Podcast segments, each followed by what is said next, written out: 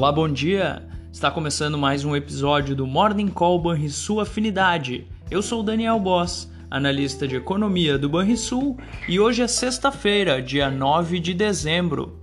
Lá fora, os índices acionários mostram ganhos leves, com investidores se posicionando para indicadores de inflação nos Estados Unidos e as decisões monetárias de Estados Unidos e Europa na próxima semana. Já os índices europeus ensaiam recuperação de perdas na véspera, mas com pouca atração em um cenário de expectativas de aceleração na inflação, alta de juros e temores de recessão. As apostas majoritárias para os três grandes bancos ocidentais são de alta de 50 pontos base na próxima semana. A secretária do Tesouro americano, Janet Yellen, disse que uma recessão no país não é inevitável e que acredita que a maior economia do mundo está no caminho certo para reduzir a inflação. Na Ásia, por sua vez, predominam ganhos nas bolsas, em meio à desaceleração maior do que o esperado na inflação ao consumidor chinês.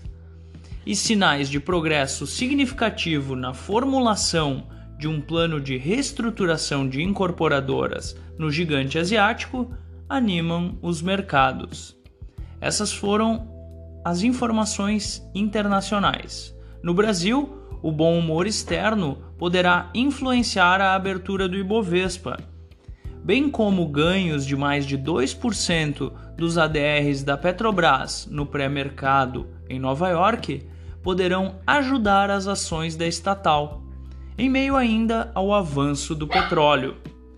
O resultado do IPCA ficará no radar também, mas o foco local estará na provável uh, anunciação de ministros do governo eleito.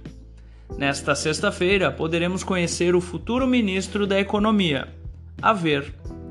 E vamos ao fechamento do mercado.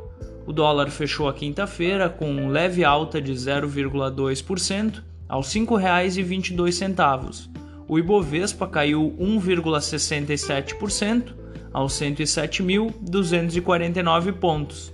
Já o S&P 500 subiu 0,75% aos 3.963 pontos. O DI futuro para janeiro de 2024 permaneceu estável a 13,83%. E o DI futuro para janeiro de 2027 subiu 6 pontos base a 12,78%. Na agenda do dia, destaque nos Estados Unidos para a inflação ao produtor de novembro e a confiança do consumidor de dezembro. No Brasil, teremos como mencionado o IPCA de novembro, além da produção industrial regional de outubro e o índice de confiança do empresário industrial de dezembro. Você ouviu o Morning Call e sua afinidade com os destaques do dia. Acompanhe nosso overview de segunda a sexta-feira. Um bom final de semana.